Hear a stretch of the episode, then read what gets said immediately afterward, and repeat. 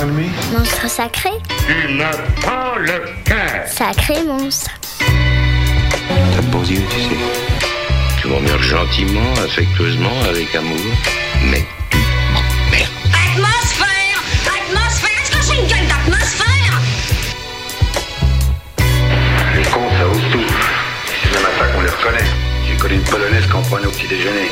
Tu vois, le monde se divise en deux catégories. Ceux qui ont un pistolet chargé et ceux qui creusent. Toi, tu creuses. Je pense que quand on mettra les cons sur orbite, t'as pas fini de tourner. You fuck my wife.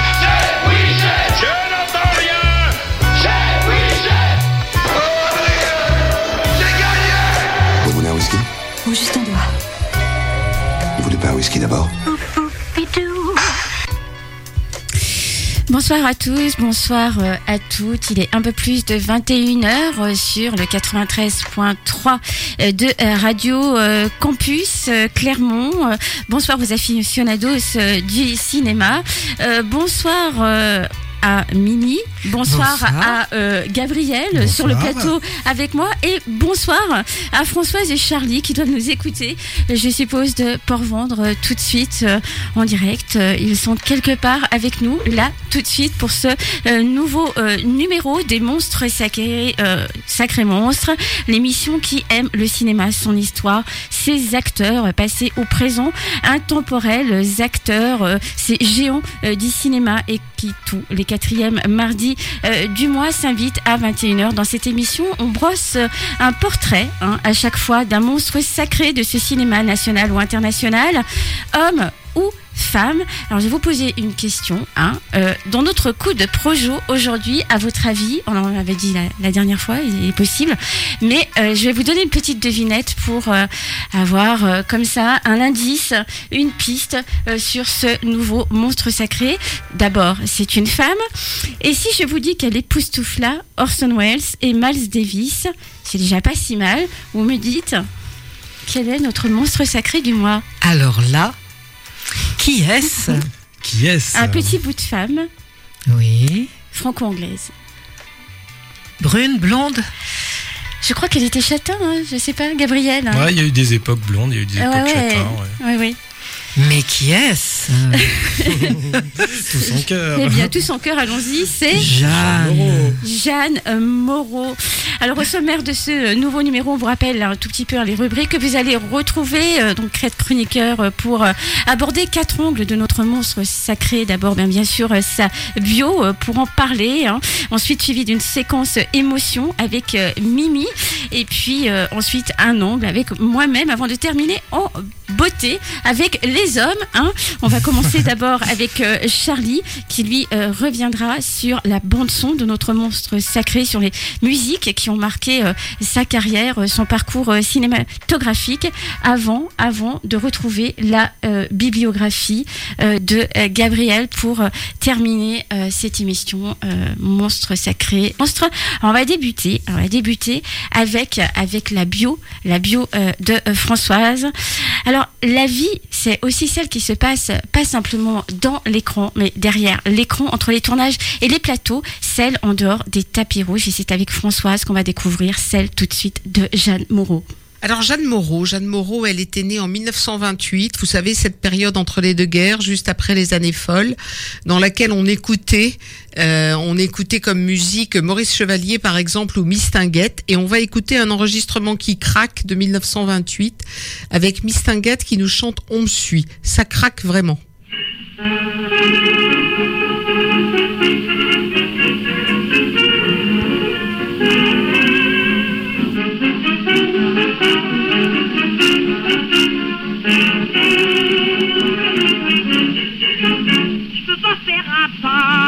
Je sors de chez moi. On suit pas à pas, je ne sais pas pourquoi. À mon oreille, j'entends des de propos galants. Les hommes me disent bonjour et porte à vous. Je suis une blondinette, une vraie coquette et en douce Paris. On me suit, on me dit, vos petites faussettes, votre séance complète, tout plein gentil. Mais oui, dit, quelle jolie silhouette, vraiment ta toilette, dernier cri. Paris, mais avec mon petit chien, je continue mon chemin. On suit et je fais des péguins. Les jeunes gens, dit-on, ne sont pas très sérieux. Mais les plus cochons, ah vraiment, c'est les vieux. Ils veulent tous m'entretenir, du peur qu'ils peuvent courir.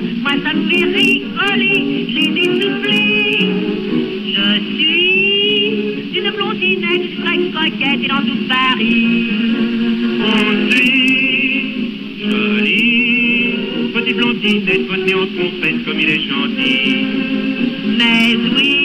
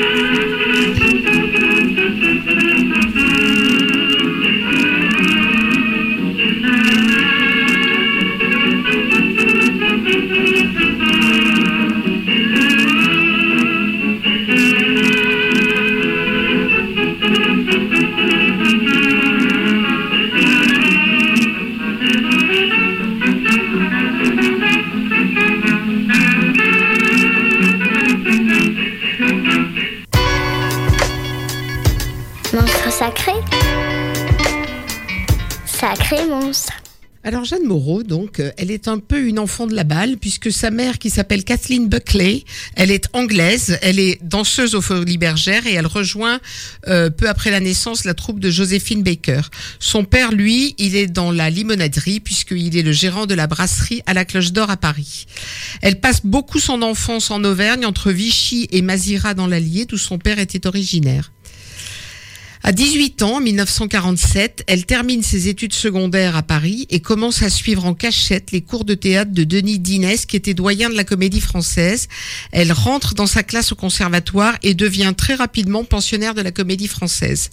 Elle fait quelques apparitions au théâtre à Avignon et elle joue à Paris. C'est d'ailleurs à la suite d'une publication d'une photo d'elle dans la pièce Un mois à la campagne que son père la chasse de la maison, puisque rappelons-le, elle faisait ça en cachette de ses parents. Elle démissionne de la comédie française en 52, donc à 24 ans, et rejoint le TNP de Jean Villard, où elle joue, excusez du peu, le Cid avec Gérard Philippe. Mais elle n'a pas pu avoir le rôle de Chimène qu'elle voulait, et elle va jouer le rôle de l'infante. Elle était un peu vexée quand même. En parallèle, elle commence à jouer au cinéma en 1950 à 22 ans avec, par exemple, pour Monsieur Jean Dréville, une reine Margot, une reine Margot particulièrement sensuelle et frivole. Elle est remarquée à cette époque-là par Louis Malle au théâtre, qui va lui proposer un rôle dans Ascenseur pour l'échafaud et pour les amants. Et ces deux films vont révéler toute la subtilité de son jeu et en font quelque part une incarnation de l'héroïne moderne des années 50. À la fin des années 50, elle va incarner cette héroïne pleine de modernité. C'est ce qui a fait euh, vraiment le, le début dans, son, dans sa carrière. En fait. Euh, c'est juste un petit peu après, on va en parler. Ça commence là. Après, elle va tourner La Nuit avec Antonioni, puis avec Joseph Lozé, Orson Welles et Jacques Demy, qui confirment que c'est une actrice exigeante et rigoureuse et qui est prenne- prête à prendre des risques pour un cinéma ambitieux et audacieux. Un peu la nouvelle vague? Ouais. C'est l'année 62 qui va marquer un grand tournant dans sa carrière avec Jules et Jim de François Truffaut. Elle a 34 ans, ce film va faire un succès énorme, aussi bien par la musique, le fameux tourbillon de la vie qu'elle chante dans le film, que par le film lui-même. Ce la- film, ce film se regarde encore, il est Ah éternel. oui, hein. Jules et Jim, oui, il, est- il Éternel. est intemporel. À la suite de ce succès, elle part en Californie. Elle va jouer à nouveau avec Orson Welles en anglais. hein. C'est une actrice qui est capable de jouer en anglais, y compris dans les années 50. Elle va se lier d'amitié avec Anaïs Nin et avec Tennessee Williams et Henry Miller. Pareil, elle a quand même de belles fréquentations. Excusez du peu. À partir de là, elle va tourner avec les plus grands réalisateurs, Benuel, Bertrand Billier, Elia Kazan, Téchiné, Fassbinder, Wim Wenders, puis plus tard Jean-Pierre Mocky et Laurent Heinemann. Alors, dans une deuxième partie, on pourrait aborder les films marquants, parce qu'on peut pas tous les citer. Elle a tourné dans plus de 130 films, parmi lesquels on pourrait se rappeler et mettre une, une petite croix sur Jules et Jim, bien sûr, Ascenseur pour l'échafaud, Le journal d'une femme de chambre, Manuel. Viva Maria, La mariée était en noir avec Truffaut, Les amants, Moderato Candabile, La nuit, La vieille qui marchait dans la mer, ou Les valseuses, où elle a un petit rôle, mais un rôle exceptionnel dans Les Très, très, valseuses. très, très profond. Et La vieille qui marchait dans la mer, elle obtient le César de la meilleure actrice en 1992. Bref, on peut pas tout citer, mais c'est une actrice incontournable du monde du cinéma français. Un pilier. Un pilier Malgré du sa cinéma taille. français. Alors enfin, on pourrait aborder sa vie privée. Elle va se marier deux fois. La première fois en 1949, elle avait 21 ans. Elle se marie pendant une durée de deux ans avec Jean-Louis Richard, dont elle aura un fils, Jérôme, qui est aujourd'hui artiste peintre aux États-Unis et qui s'est réconcilié avec sa mère sur le tard parce qu'elle dit elle-même J'avais pas le temps pour être une mère. On peut penser aussi à Bardot qui a renié quelque part sa maternité. Une deuxième fois, elle se marie en 77 à 49 ans avec William Friedkin, le réalisateur de L'Exorciste. Et elle s'est mariée pendant une durée de 4 ans. Si je peux me permettre, il lui a fait tourner la tête. Oui. C'était une immense séductrice, une sorte de tornade, d'après un de ses amants, Sacha Distel, qui dit euh, c'était l'amoureuse dont tout jeune homme rêve. Et il raconte une anecdote où elle était dans un, il était dans un café, ils ont échangé quelques regards, et elle s'est levée, elle a écrit son numéro de téléphone, et elle, est partie, et quelques instants après, quand il l'a appelée, elle lui a dit J'attendais votre appel. Elle était sûre d'elle à ce point-là. On peut citer parmi les hommes qui ont croisé sa route Pierre Cardin, par exemple, Louis Malle, Jean-Louis Trintignant ou Georges Moustaki. C'était une femme libre, intelligente, belle, talentueuse, qui enchante le cinéma français et qui nous a également régalé avec une voix unique et inimitable. Et pour terminer, je voudrais qu'on écoute J'ai la mémoire qui flanche, qui est extrait de l'album Jeanne Moreau chante 12 chansons de Cyrus Bassiac. J'ai la mémoire qui flanche, je me souviens plus très bien. Comme il était très musicien, il jouait beaucoup des mains. Tout entre nous a commencé par un très long baiser. Sur la veine bleutée du poignet, un long baiser sans fin. J'ai la mémoire qui flanche, je me souviens plus très bien. Quel pouvait être son prénom et quel était son nom. Il s'appelait, je l'appelais, comment l'appelait-on? Pourtant c'est fou ce que j'aimais, l'appeler par son nom. J'ai la mémoire qui flanche, je me souviens plus très bien. De quelle couleur étaient ses yeux Je crois pas qu'ils étaient bleus.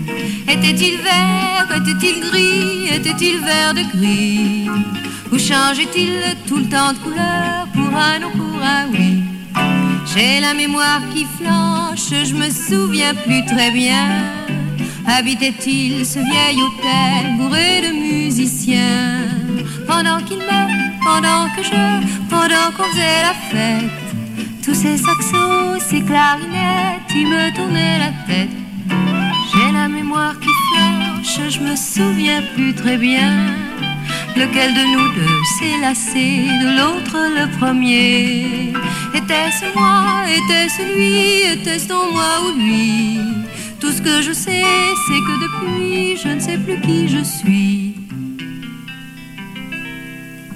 J'ai la mémoire qui flanche, je me souviens plus très bien. Qu'après toutes ces nuits blanches, il me reste plus rien. Rien qu'un petit air qui sifflotait chaque jour en se rasant.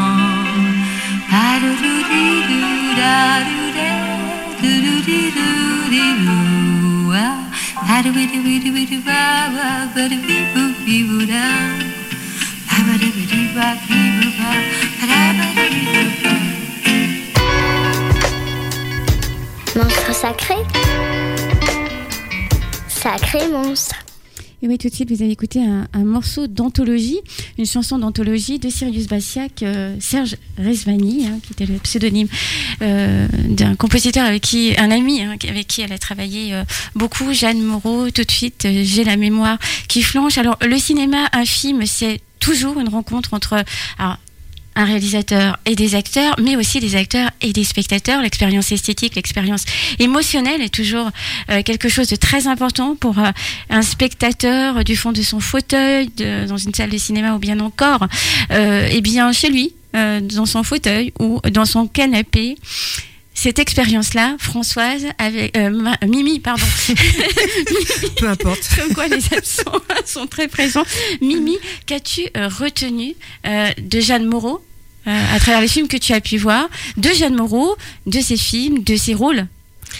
Alors Jeanne Moreau, malgré mon âge fort avancé, je n'ai connu ni Rachel ni Sarah Bernard, mais n'empêche que pour moi, Jeanne Moreau, elle pourrait être leur sœur. Elle n'a pas d'âge, elle n'a pas d'histoire, c'est la grande Jeanne. Et pour preuve euh, de ce que j'avance, quand on parle de Jeanne Moreau autour de soi, enfin autour de moi, beaucoup pensent qu'elle est encore là. Elle est éternelle, cette femme. Euh, Peut-être parce qu'elle a incarné des femmes hors du temps. Quand elle était au conservatoire, et puis un peu après, euh, elle a incarné Électre, Phèdre, Andromaque, Antigone. Et en incarnant ces rôles, elle s'est mise elle-même hors d'âge. Pour moi, elle est de la famille des Maria Casares ou des Marie-Belle, ces grandes dames du théâtre classique. À 17 ans, c'est quand même très jeune, hein, elle ne voulait interpréter que des rôles de tragédie. Alors c'est vrai que euh, pour les apprentis comédiens, euh, seule la tragédie compte. Euh, tout le monde veut avoir des rôles dans la tragédie parce que c'est là où on peut mieux développer toute la complexité de l'âme humaine. Alors parmi les années, euh, les actrices des années 60, elle était vraiment à part. Euh, moi, j'ai connu ces années-là, bien entendu. Euh, certes, elle était très belle, mais c'était une beauté pas très classique. Euh, elle avait une bouche extraordinaire, euh, très ourlée, euh, très dessinée. Et ce qui était, mais ce qui était remarquable chez elle, c'est sa présence et sa voix. Sa présence, malgré, euh, elle était pas, très grande, comme quoi euh, le fait d'être grand ou petit, ça n'a pas d'importance. L'important c'est d'être là, quoi. Et elle, Dieu sait si elle était là. Euh, alors que ce soit dans ses films ou dans ses chansons, on retrouve toujours un verbe très ciselé, une mise en, une mise en valeur du mot et du ton. Ces années de conservatoire, la discipline qui y règne et le respect du texte qui est essentiel, tout cela, elle l'a fait sien et c'est devenu une seconde nature chez elle. Elle pouvait paraître très théâtrale, voire emphatique. Et à l'époque, il y avait des détracteurs. Je pense par exemple à Thierry de Luluron, qui l'imitait volontiers, mais c'était une imitation plutôt gentille. Hein. Il a, il imitait. J'ai encore euh, sa voix dans la tête. Je peux pas l'imiter, mais bon. mais euh, elle n'était que respectueuse de la langue française et elle était présente dans le rôle, mais jamais en l'encombrant. Jamais elle n'a phagocyté un rôle. Un certain nombre de films m'ont marqué, mais je retiens plus particulièrement La mariée était en noir de, de Truffaut. Alors je sais pas si c'était parce que c'était Truffaut ou c'est ou parce que c'était elle, mais j'ai encore euh, euh, les images en tête. Elle est la tragédie faite femme. Elle incarne la vengeance inexorable d'une jeune mariée dont l'époux a été tué le jour de leurs noces. En fait, elle parle pas beaucoup dans ce film. hein. Elle est. Et elle est extraordinaire. Enfin là, vraiment. Euh, une autre euh, femme qu'elle incarne et que, qui reste en- dans ma tête, c'est la Célestine euh, du journal d'une femme de chambre de Buñuel. Là encore, euh, c'est une tragédienne silencieuse, impénétrable, ambivalente qui va bouleverser l'univers bourgeois. Quand on lui demandait qui elle était, je crois que c'est bien c'était Marguerite Duras euh, qui l'interrogeait à ce sujet, elle disait ce que je suis vraiment, c'est ce que je suis dans mes films. Alors, euh, en fait, euh, c'est très complexe parce que ces films, elle en a fait beaucoup. euh, Elle en a fait 100, 140, je crois. Euh, mais pour moi, alors je me pose la question est-ce qu'elle était Madame de Merteuil dans les liaisons dangereuses? Avec Gérard Philippe. Cette femme Mm. euh, qui jouait donc avec euh, l'immense Gérard Philippe, c'était une femme perverse, manipulatrice, séductrice, implacable. Est-ce qu'elle était, la femme de deux hommes, comme dans Jules et Jim? Mais qui n'est pas la femme de deux hommes, à un moment ou un autre dans sa vie? Est-ce qu'elle était, la femme libre dans Les Amants? Et à l'époque, c'était quand même assez révolutionnaire. hein. Il faut resituer ça dans les années 60. euh, C'était un peu tabou quand même. hein. Est-ce que c'était la femme de Moderato Cantabile? J'avoue que j'ai moins adhéré à ce film. Est-ce que c'était la femme de la Notée Euh, On ne sait pas trop. Elle était tout cela et peut-être encore plus encore. Mais c'est pour moi aussi euh, la femme extraordinaire de Viva Maria de Louis Malle. Euh, elle- jouait avec Brigitte Bardot. Ce sont deux femmes qui s'éprennent du même homme. Souvent, ça arrive dans la vie actuelle et, et avant même. Elles s'éprennent d'un révolutionnaire sud-américain. Le pauvre, il meurt et elles vont défendre sa cause. J'adore son personnage. Elle est la vitalité même. Euh, elle est toujours, euh, j'ai toujours en tête euh, sa chanson, ah les petites femmes, les petites femmes de Paris, etc., qu'elle interprète avec Brigitte Bardot. Elle est extraordinaire parce que, et, et c'est une femme qui a cette capacité d'être aussi bien euh, euh, dans la passion que dans la légèreté, que dans la perversité. Elle est fabuleuse, tout en restant Jeanne Moreau parce que elle n'est pas, elle est dans ses rôles, mais elle n'est pas ça, je crois du moins. Mais comment évoquer Jeanne Moreau sans parler de ses chansons? Parce que euh, toute une partie de sa vie, finalement, euh, a été marquée par ses chansons. À un moment, d'ailleurs, elle disait, et ça m'amuse beaucoup, elle disait jusqu'à un certain âge, euh, on me parlait de mon physique, et puis après, on me parlait de ma voix. Mais c'est pas mal d'avoir une belle voix quand même. hein. Là aussi, ces chansons, elles sont inoubliables. Ce sont des vrais petits bijoux.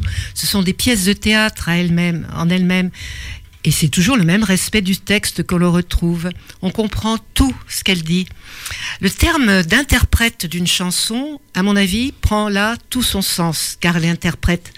Elle interprète aussi bien euh, euh, le tourbillon de la vie que les petites femmes de Paris, ou bien que Johnny, fais-moi mal, fais-moi mal Johnny, ou bien surtout euh, India Song. Et là, je crois qu'on va écouter un petit bout d'India Song.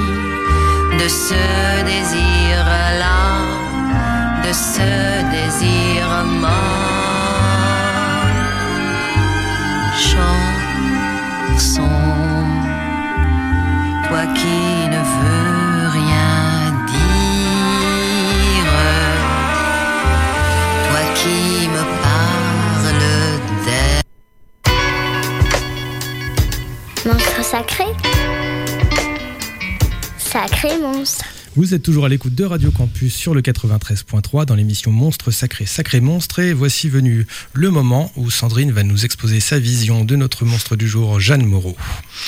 Oui, avec une pause sur une séquence de la nouvelle vague tirée d'un des films cultes de la carrière de Jeanne Moreau, une course sur un pont. Qui sur ce pont? Un trio, deux hommes, une femme, des jeux d'adolescents, de la gaieté, dans l'air, l'insouciance. Elle, c'est Catherine, elle est entre Jules et Jim, sur un pont, comme une dératée, elle court à bride abattue, comme un vrai garçon manqué. Avec eux, elle rit à gorge déployée, sans entrave, tout en liberté. Nouvelle pause. Nouvelle séquence, elle encore, Jeanne, regard hagard, embué de larmes, bouche tombante, dérivant à la nuit tombée dans Paris, une silhouette menue, marchant dans la popeline de son désespoir, sur un trottoir en talons hauts, cerné d'une marée de voitures pressées sur le sublime jade modal de Malzévis.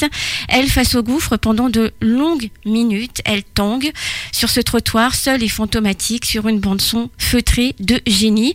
Elle, Jeanne, elle, Florence, est sur le point de prendre un aller simple pour l'échafaud. Deux exemples tirés d'une filmographie fleuve, celle de Jeanne Moreau, qui époustoufle par sa cohérence, on l'a dit, son audace et son intelligence. Gardons contre vents et marées le cap de ce qu'elle aura tiré de leçons sur le monde, de ses réalités multiples sur ce monde absurde, de la philosophie personnelle qu'elle en aura tirée et dont elle semble proche, celle d'Albert Camus et de ses noces et de son été. Le remède, ben, ils avaient un peu le même, hein, tous les deux, il s'appelle l'hédonisme. Alors deux choix donc dans cette filmographie pour une navigation en vue entre deux eaux et deux ressentis antithétiques face au monde, l'espoir et le désespoir, la noirceur du monde, la lumière et l'obscurité.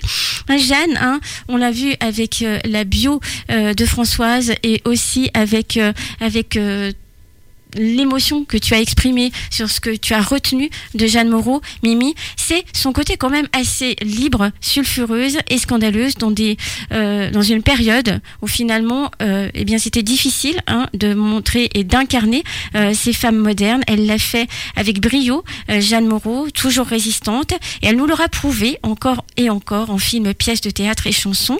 Jeanne qui fut d'abord euh, une chanteuse hein, occasionnelle dans Jules et Jim, prise dans le tourbillon de la vie, une chanson en fait qui existait depuis longtemps, depuis une dizaine d'années, dans cette lancinante ritournelle devenue éternelle, intemporelle, qui chante telle dans ce presque rondeau, avec une infinie délicatesse, une infinie justesse, et bien cette même condition humaine dans ce qu'elle a de plus lumineux et de plus faillible, capable du meilleur comme du pire, les peintures d'une grande lucidité sur les travers, voire les horreurs hein, parfois, euh, des humains, ces petites monstruosités aussi, leur lâcheté, et parfois aussi leur dimension euh, criminelle, mais c'est aussi ces élans et ces bienveillances hein, euh, dans ces chansonnettes qu'on y voit, qu'on y lit, et qui entend-on Et bien souvent la quête est perdue de bonheur, de l'exultation, de la jouissance, de la sublimation malgré les désillusions, malgré les chagrins et les deuils dans la conscience du temps qui passe et de ce temps bah, qu'il faut pas laisser filer et qu'il faut vivre pleinement en savourant ses beautés au quotidien dans les joies simples, ces minuscules vibrations, dans ces narrations, ces ritournelles qu'elle chante. Car ben oui, le chant face au chaos du monde, eh ben c'est pas si mal. En chantant des airs populaires, dans les champs de blé ou sous les tilleuls, nous répond Jeanne. En chantant l'amour et la célébration des petites choses de la vie, la communion avec la nature, avec les éléments, la goûter avec gourmandise et sensualité, cette vie s'immerger dans les élans charnels, les élans romantiques, succomber aux tentations et aux frictions, réveiller le palpitant entre pudeur et gouaille. Sa rentrée dans la chanson, elle l'aura fait à sa manière, en dilettante, mais alors quelle dilettante, un pince sans rire irrésistible, très sérieuse hein, dans son impertinence et ses inconvenances, glissant toujours sur des chansons réalistico-poétiques. Tu le disais, Mimi, et c'est vrai, et franchement, on nous disait en off tout à l'heure aussi avec Gabriel, quand on commence à écouter des albums de Jeanne Moreau, eh ben, on ne s'arrête pas hein, d'écouter ces petits bijoux ciselés sur des arrangements sophistiqués, mélancoliques, pas du tout conventionnels, souvent doux amers, doux, mais parfois cruels des instantanés d'histoires bourrées de malice au ton parfois franchement effronté, souvent espiègle, des mélopées euh, rétro, intimistes, jazzy, toujours gainées d'élégance dans la narration de ces grandes petites aventures que sont nos amours hein, dans la vie, dans nos vies, et hein, ces grands fleuves, ces grands sentiments.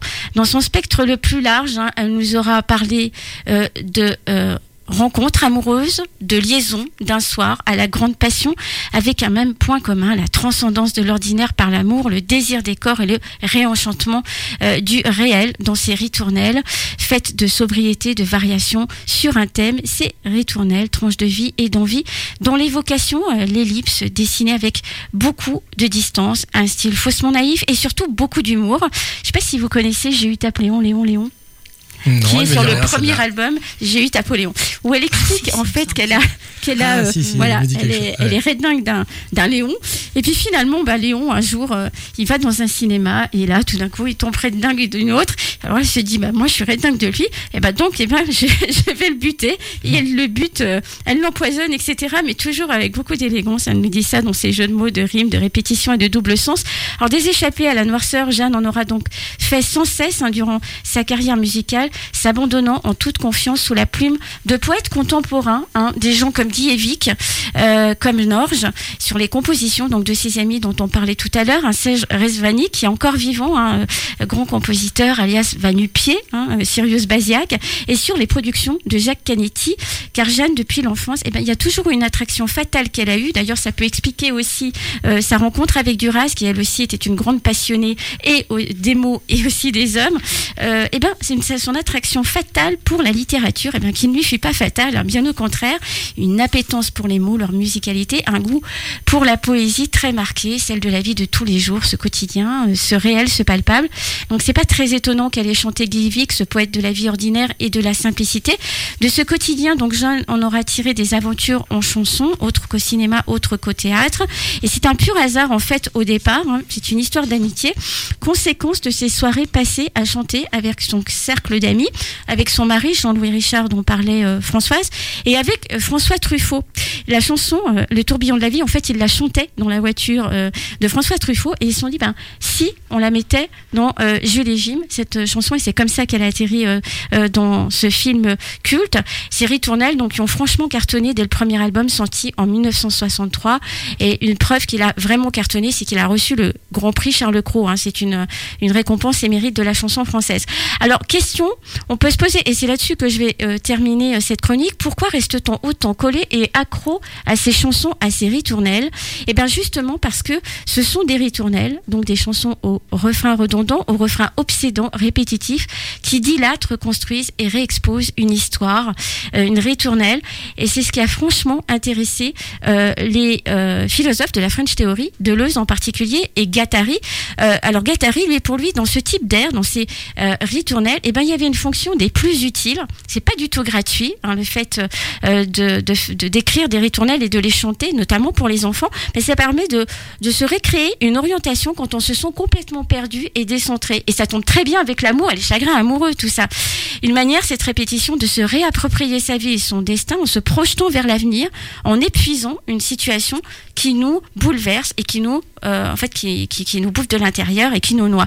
Et cette répétition, nous dit euh, Gattari, c'est la même chose et en même temps, eh ben non, c'est pas toujours la même chose parce qu'au cours de la chanson, ça évolue. Donc il, euh, il souligne la puissance de répétition de ce jeu très prisé des jeunes enfants et il dit, eh ben tout commencement est un retour, mais le retour implique déjà une différence, pas au retour au même à l'origine, hein, quand on chante cette chanson, mais finalement ça évolue vers un trajet et ce trajet vers un devenir. C'est ce que nous expliquait ce penseur de l'antipsychiatrie. Donc en fait, la ritournelle, eh ben, c'est une façon de résoudre une crise et en fait de surmonter, de surmonter un chagrin d'amour. Et c'est pourquoi elles nous hypnotisent, ces ritournelles, dans leur redondance. Voilà pourquoi on les aime, parce qu'elles sont le reflet de la condition humaine de ce que ben, on se retrouve un peu parfois dans des situations où on est face au gouffre et cette condition qui en permanence cherche à échapper à elle-même ça c'est universel c'est intemporel c'est peut-être pour ça qu'on aime autant ces ritournelles et la mémoire qui flanche et le tourbillon de la vie parce qu'on veut y échapper à ces moments de crise. L'équipe Jeanne Moreau Resvani et Canetti l'avaient bien touché du doigt. Je finirai là-dessus avec cette phrase que le vrai scandale et eh ben franchement oui c'est la mort Tantôt mauve, tantôt vert, au cœur de la nuit. Tantôt rouge, tantôt bleu, palpitant sans fin. Et la chaleur de ses mains dans ses feux qui dansent. Tantôt rouge, tantôt bleu, ah que nous étions bien. Les yeux fermés, je me balance. Comment vivre sans lui? Comment me passer de mots des mots d'amour heureux. Ces mots, je ne cesse de les entendre.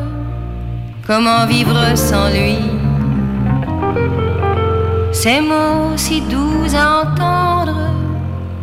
Et je ferme les yeux. Et je vois les feux qui dansent tantôt rouge, tantôt bleu. Et je vois les feux qui dansent tantôt tantôt rouge, tantôt bleu, tantôt rouge, tantôt bleu.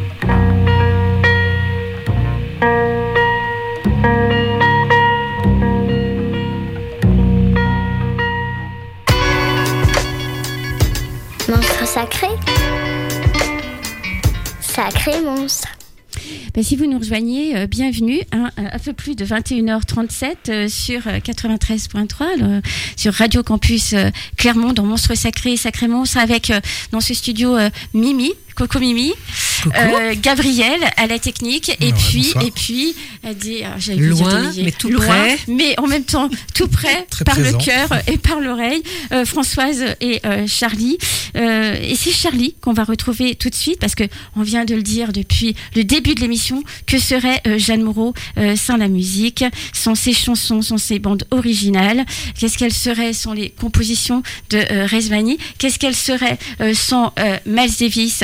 Et sa, euh, euh, son sublime jazz modal dans euh, l'ascenseur pour l'échafaud. Et c'est Charlie hein, qu'on va retrouver tout de suite pour, pour un zoom sur la musique version Jeanne Moreau. Jeanne Moreau et la musique. Elle a mené sa carrière d'actrice de 1953 avec des petits rôles, mais débute vraiment dans Ascenseur pour l'échafaud, réalisé par Louis Malle, et les grands, et les et les grands films de l'époque comme Moderato Cantabile. Elle a mené ses 66 ans de carrière d'actrice en parallèle avec sa carrière de chanteuse, même si elle refusait d'être qualifiée de chanteuse. Donc, inévitablement, Jeanne Moreau et la musique sont liées toutes les deux. La musique et Jeanne Moreau. Et pour caractériser la musique de Jeanne Moreau, il y a plusieurs façons de le faire. Moi, je, j'ai choisi d'illustrer sa, Jeanne Moreau et la musique par avant tout euh, une musique extraordinaire qui est celle de l'ascenseur pour l'échafaud, musique qui avait été écrite par Miles Davis, que tout le monde connaît, euh, jazzman. Vous imaginez dans, sur terre de, de, de trompette euh, qu'elle se promène dans les rues animées de Paris le soir avec la lumière, à la recherche de Monsieur Tavernier, interprété par Maurice René. Elle erre dans la rue, dans les boulevards. Elle est filmée en gros plan avec sa chevelure de femme très bouclée dans une robe noire, très fine, qui affine sa silhouette, parce qu'elle était quand même belle, elle avait un corps très fin. Et derrière elle, tout autour d'elle, les lumières qui scintillent. Tout est trouble dans l'image, les lumières, tout est trouble, sauf elle et son visage. Un peu de Miles Davis.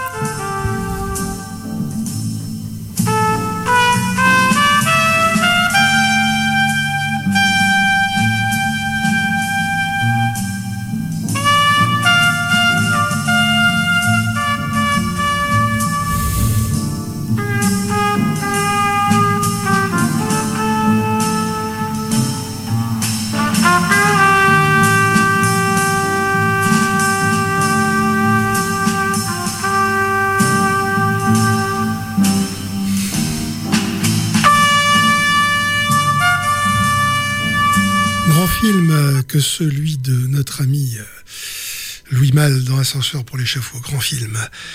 Le deuxième film qui pour moi la caractérise, c'est La mariée était en noir. La mariée était en noir, elle joue le rôle d'une femme qui voit son mari tué d'une balle dans la tête à la sortie de l'église le jour de leur mariage. Euh, accident stupide d'un groupe de fêtards qui ont voulu jouer avec une carabine qui malheureusement était chargée. Et elle va se charger de les éliminer les uns derrière les autres. Elle est le personnage central. Elle est une espèce de Diane chasseresse avec son arc, avec tout ça. Et, c'est vraiment un, un, film de Truffaut, mais un film de Truffaut qui est, qui pour moi est dédié à Alfred Hitchcock. C'est un film où on voit un suspense Hitchcockien. Et comme a fait du hasard, Truffaut a choisi Bernard Herrmann pour illustrer la musique de son film pour faire la musique de son film et illustrer son film dans une musique qui aura les intonations des films d'Hitchcock. C'est fantastique ces suspens, la façon dont les choses se passent et la façon dont elles les assassinent les uns derrière les autres. On écoute ça?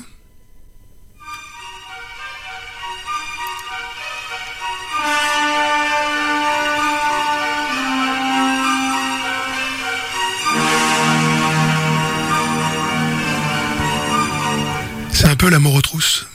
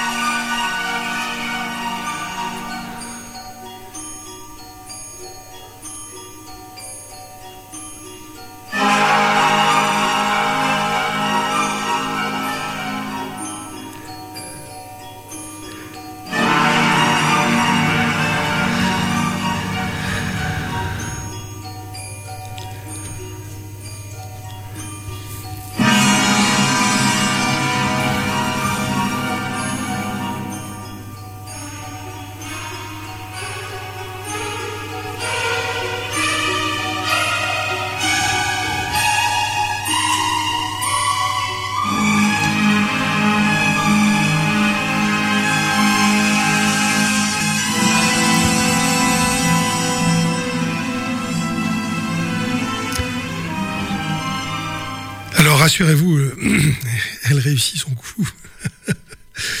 le troisième film, euh, qui est un peu plus récent et qui date des années 80, c'est un film réalisé par notre ami Luc Besson, qui s'appelle Nikita, qui est joué par Anne Pario, et qui, euh, qui met en scène notre amie Jeanne Moreau dans un rôle assez extraordinaire, puisqu'elle est dans, dans ce film la personne qui va éduquer Anne Pario à redevenir une femme ce que Jeanne Moreau n'a jamais cessé d'être. Et on la voit en train de former la, petite Pario à se maquiller, à s'habiller, à être vraiment une femme. Et, elle est extraordinaire dans ce film. Elle est, c'est un film récent, donc elle, elle a pris de l'âge. Elle n'est plus la belle Moreau qu'on a vue. Elle est la mûre Jeanne Moreau.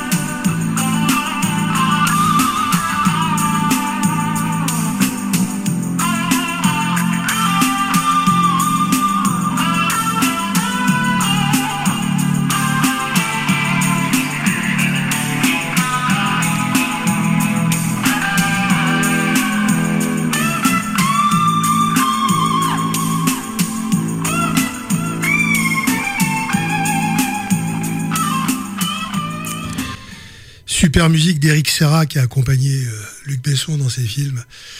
Ce saxo euh, qu'on avait déjà vu, dans, entendu plutôt dans, dans Le Grand Bleu et qu'on retrouve encore dans Nikita. Ce saxo est exceptionnel. Mais voilà ce que dans le cinéma, les musiques qui pour moi accompagnent Jeanne Moreau dans, dans ses rôles. Euh, par contre, en tant que chanteuse, on va pas passer en revue le nombre de chansons qu'elle a réussi à éditer dans, dans, différents albums. Elle a, elle a, pour moi, il y a une chanson qui est une chanson qu'elle a interprétée au cinéma et que je vais vous faire écouter dans, dans sa version cinématographiée, qui est celle de Jules Jim, Le tourbillon de la vie, un Truffaut, bien sûr, de 1962. Elle a une voix un peu grave, légère mais cristalline. Elle vibre, elle est pure, elle est pleine de sincérité, de jeunesse. Le tourbillon de la vie, musique de Georges Delru et une chanson, comme beaucoup des chansons qu'elle a interprétées, de Boris Bassiac, qui a tellement composé pour elle aussi.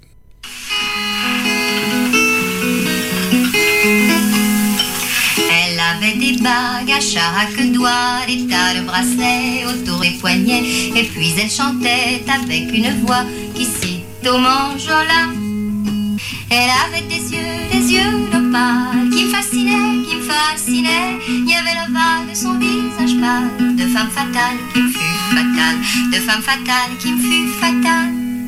On s'est connu, on s'est reconnu, on s'est perdu de vue, on s'est perdu de vue, on s'est retrouvé, on s'est réchauffé, puis on s'est séparé. Chacun pour soi est reparti dans le tourbillon de la vie. Je l'ai revu un soir à elle a traversé tellement d'années, 66 ans de carrière. Sa voix a un peu changé, elle est devenue un peu rock. Mais Jeanne Moreau euh, est restée une grande star. Et c'est que ça dont il faut se rappeler. Une immense star. C'est la musique et Moreau. Je me suis réveillée en sentant des baisers sur mon front brûlant, des baisers sur mon front brûlant. Monstre sacré Sacré monstre on remercie Charlie hein, pour sa brillante euh, chronique musicale comme d'habitude. Et euh, moi ce mois-ci, euh, bah, pour en savoir plus sur notre monstre sacré, je vous propose de vous parler d'un documentaire. Le documentaire s'appelle Jeanne Moreau, côté court, côté cœur. Voici en introduction ces quelques mots des réalisateurs pour décrire ce film. Pourquoi ce portrait? Parce qu'on ne peut parler de la révolution qu'a été la nouvelle vague sans évoquer sa principale égérie, parce qu'à partir des années 60, son jeu renversait déjà tous les codes et les usages, parce qu'à travers son parcours exceptionnel, c'est l'évolution du 7e art que nous retraçons, parce qu'elle a inspiré les plus grands, parce qu'elle a obtenu les récompenses les plus prestigieuses, et qu'elle est l'ambassadrice du cinéma français à travers le monde, parce que personne encore n'a eu la chance de lever un peu le voile de l'univers si personnel de cette académicienne si atypique. À travers son itinéraire artistique, théâtral, cinématographique, ses rencontres exceptionnelles avec les plus grands cinéastes et les plus grands auteurs, son rapport à la littérature, il s'agit de tenter de prendre la mesure de son engagement artistique et, comme le cinéma est le reflet du monde, de recueillir son regard sur notre époque. Ceux qui s'expriment en ces mots sont Pierre-André Boutan et José Dayan. Pierre-André Boutan, réalisateur et producteur de nombreux documentaires, a également fait un passage par Arte où il a été directeur des programmes.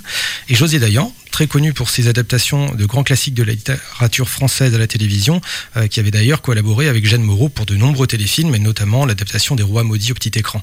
Alors, dans ce film documentaire, Jeanne Moreau se livre. Elle nous raconte son parcours, ses rencontres avec des réalisateurs de renom comme Orson Welles, Truffaut, Louis Malle. Elle nous parle aussi de ses liaisons amoureuses et de sa passion pour son métier, de son amour pour le théâtre, pour le cinéma, pour les gens qui comptent pour elle. Et voici un court extrait de cet entretien. Cette période où j'étais aussi active me permettait de tester mon énergie physique, euh, ma capacité à enregistrer les choses, à les restituer, à aller à la découverte. La joie intense, la joie intense, et les répétitions au théâtre, certaines représentations, et au cinéma des condimoteurs. Donc par tout petit fragment. Ah oui, mais quel fragment, dis donc Parce que tout est accéléré dans notre profession. Il y a des gens avec lesquels tu partages une intimité extraordinaire et tu les perds de vue. Mais moi, je les porte en moi. C'est comme, euh, ça me fait penser au livre de Pajac, j'entends des voix. Moi, j'entends des voix, que les gens soient vivants ou pas vivants. Que le- je les vois régulièrement, que je ne les vois pas. Ils sont là. Ah ouais, tout le temps. Pas tous en même temps, heureusement. Ça se bousculerait. Quand je fais cuire des côtes d'agneau, ben je vois Truffaut qui m'en réclamait deux fois par semaine. Il voulait des côtes d'agneau. Quand il avait choisi une nourriture, il fallait toujours faire la même chose. Vous croyez beaucoup au surnaturel. Je crois à ce qu'on ne voit pas, oui. L'invisible. Oui. Alors, si vous voulez en savoir un peu plus sur ce personnage euh, qu'est Jeanne Moreau, je vous invite chaudement à, voir ce documentaire euh, dont j'en j'en rappelle les références. Donc, Jeanne Moreau, côté court, côté cœur. Il est sorti en 2011 et réalisé donc par José Dayan et Pierre-André Boutang. Il est disponible en DVD, mais euh, si vous êtes abonné à la médiathèque euh, clermontoise, vous pouvez le visionner gratuitement sur la plateforme de streaming de la médiathèque et je vous invite chaudement à le visionner.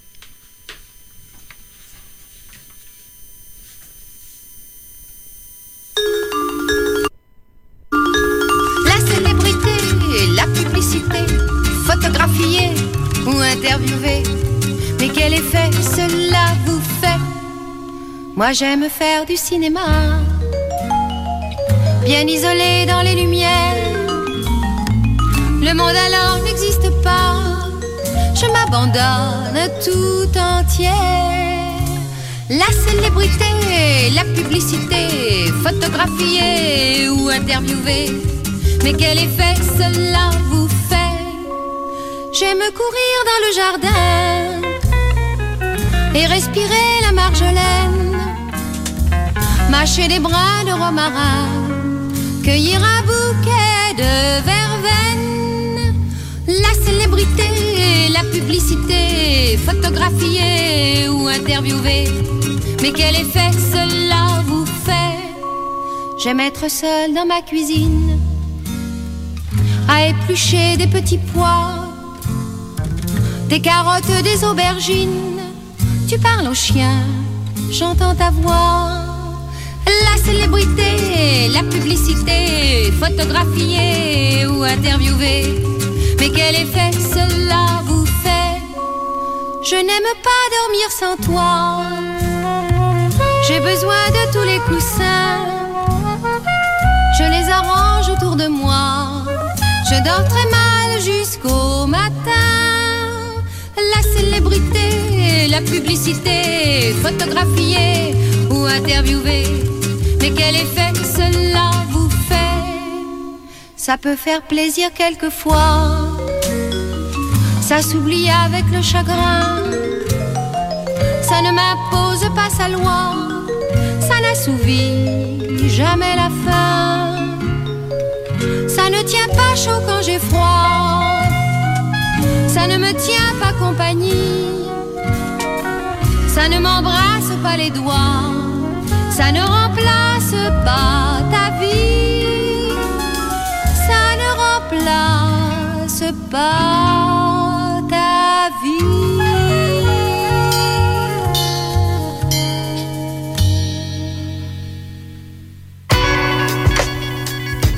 Monstre sacré. Sacré monstre. Décidément, euh, c'est trop court, une heure euh, pour évoquer euh, la carrière de Jeanne Moreau, cette femme exceptionnelle, ce géant du net. Je sais pas ce que vous en pensez. Tous les, Ah ouais, une heure, c'est court, hein. Une heure pour On a envie d'en dire plus. Voilà, peut-être un, un deuxième numéro pour évoquer euh, Jeanne Moreau. En tous les cas, merci hein, euh, aux auditeurs de nous avoir suivis. Merci de votre fidélité. Un grand coucou à Françoise et à Charlie, que l'on imagine sur la plage en nocturne dans le sud de la France, sous les étoiles, peut-être à écouter des chansons de Jeanne Moreau ce soir ou à regarder euh, un film. En merci. buvant une tisane. Ah bon? Ouais Ah oui, moi je pense. Alors, alors, on se retrouve dans un mois pour un nouveau numéro avec une invitée d'honneur, encore une femme, encore une grande actrice vivante, hein, celle-là. Et ce sera. oui. Isabelle Huppert. Et oui, Isabelle Huppert. Alors, sinon, ce qu'on peut vous souhaiter, c'est de continuer à aimer le cinéma, à aller au cinéma et peut-être aussi continuer, hein, surtout, d'en regarder des films et euh, d'avoir comme ça euh, des acteurs et des actrices à admirer. Est-ce que ça vous dit d'écouter encore un tout petit morceau Ah oui. de Jeanne Moreau J'ai quelques Oui. morceaux, là Ah on a oui. encore quelques minutes devant nous, donc euh, j'en ai deux à vous proposer. Vous pouvez choisir. J'ai juste un fil de soie et quelle histoire Quelle histoire Quelle histoire vous, vous inspire plus Eh ben, on va terminer là-dessus alors. Bonne soirée à tous. Bye bye.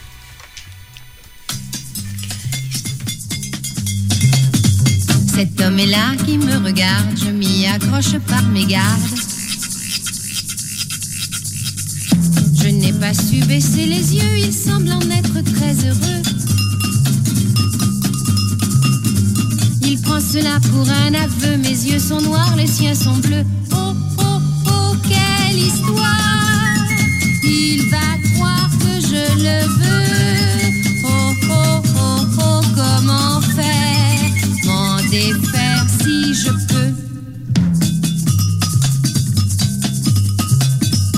Cet homme est là qui me sourit, il me parle et j'en suis ravie.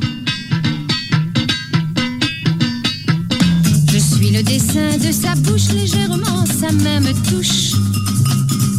Ce soir je ne suis pas farouche, prise au piège comme une mouche. Oh, oh, oh, quelle histoire! Il va croire que je le veux.